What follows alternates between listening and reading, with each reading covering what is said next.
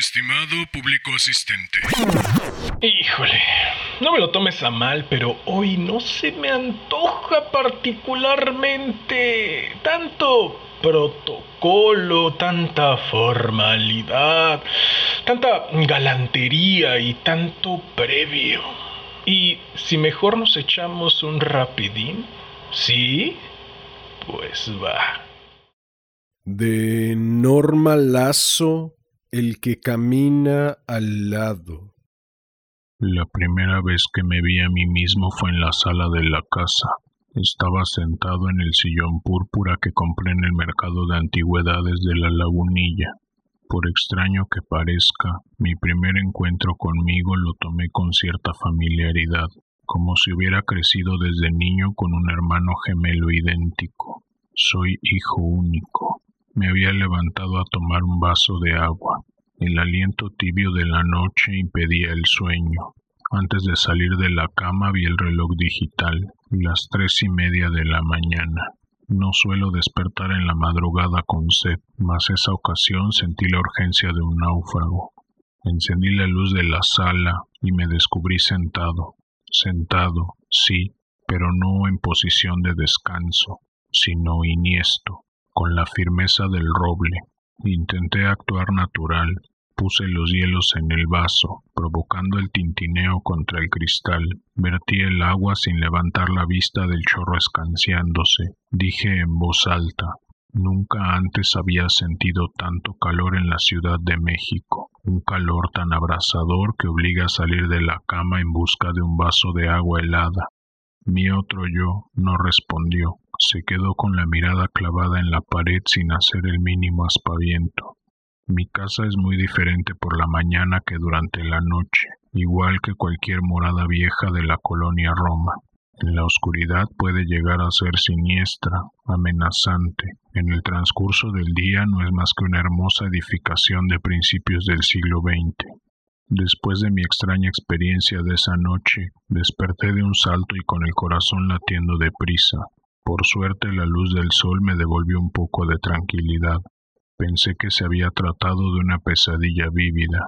Corrí las cortinas. El otro yo estaba acostado en el extremo de mi cama. Al sorprenderlo ahí, en el mismo tálamo en que yo dormía, sentí mis piernas a punto de doblarse. Por poco caigo al piso, pero logré sujetarme de las cortinas, cuya tela es muy pesada.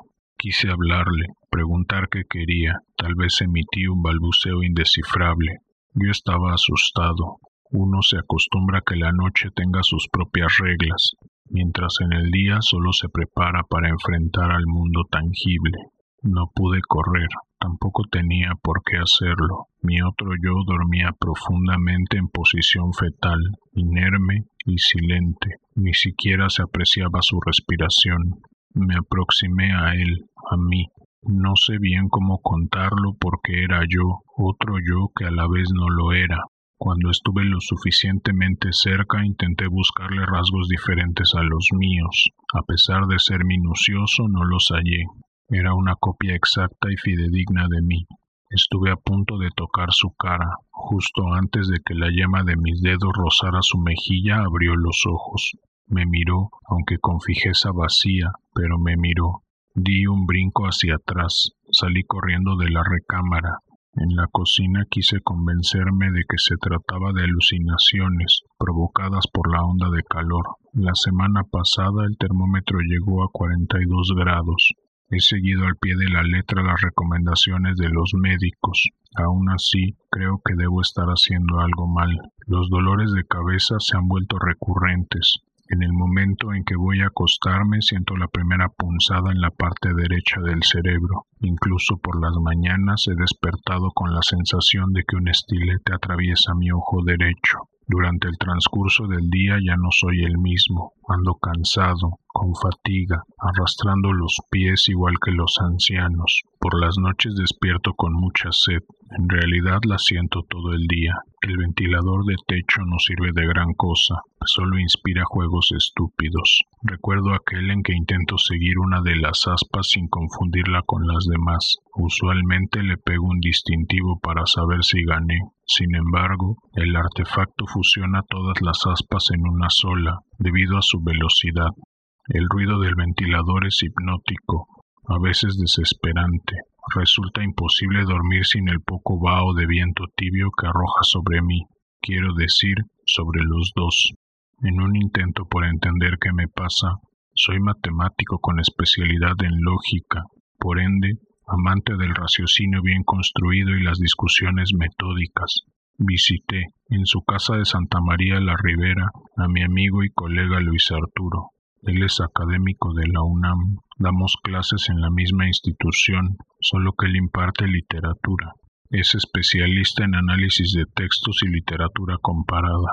Luis Arturo investiga el tema del doble a partir de aquel otoño en que vio a Eloísa, su novia, cruzar la calle desde la otra acera, en el momento exacto en que ella estaba asida a su brazo. Los dobles siempre nos circundan, se ha escrito mucho sobre ellos y nadie en realidad sabe a ciencia cierta qué son. Me dijo, le pedí consejo, cómo librarme de mí mismo. Luis Arturo me explicó que los dobles se van de la misma manera que llegaron, sugirió paciencia. Si bien algunas veces aparecen para no irse jamás, uno mismo no puede desterrarlos. Hizo una pausa y acotó. Mupasson convivió con su doble hasta el final de sus días. Escribía sobre el que camina al lado en un intento por mantenerlo satisfecho. Finalmente se hartó de su presencia. Pensó que sólo suicidándose se libraría de él. Yo no estaba de acuerdo y lo refuté. Esas son creencias románticas y absurdas que te has formado sobre los escritores. Luis Arturo me miró fijamente y con suma seriedad. Aseguró que según sus estudios, las grandes historias sobre los dobles no fueron escritas bajo influjo de la imaginación. Aseguró que son relatos y novelas realistas de quienes no sabían, al igual que yo, cómo librarse de sí mismos.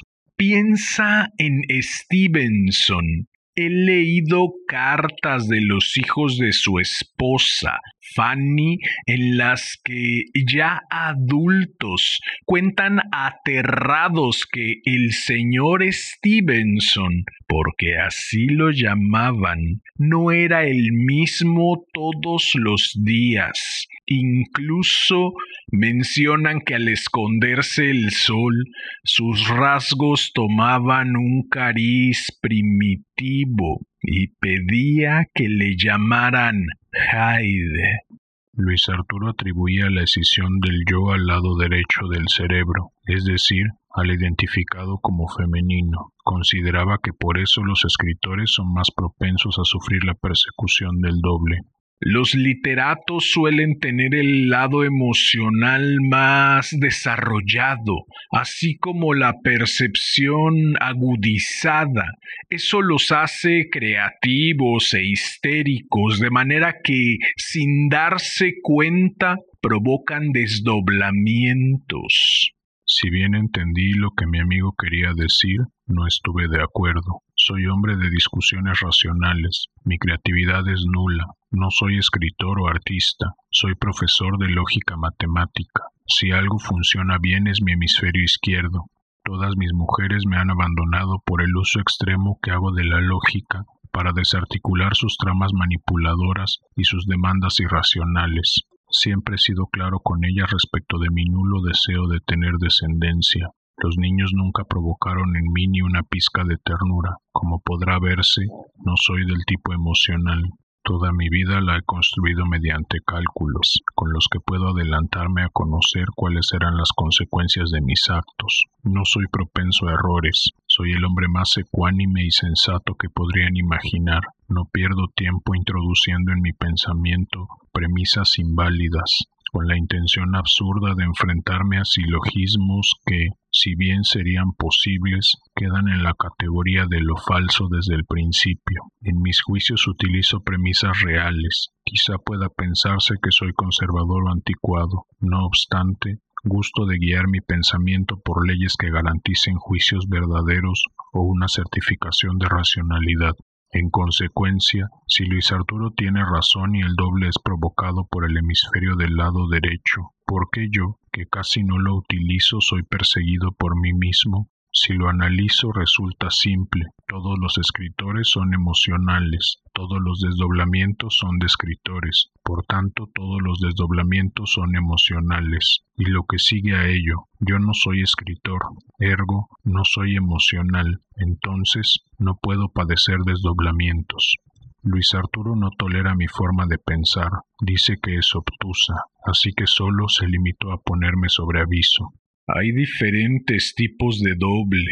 Dependiendo de cuál sea el tuyo, así será tu destino. Podría tratarse de la simple fragmentación metafísica que en cualquier momento lleve esa parte tuya que anda libre a volver a alinearse contigo.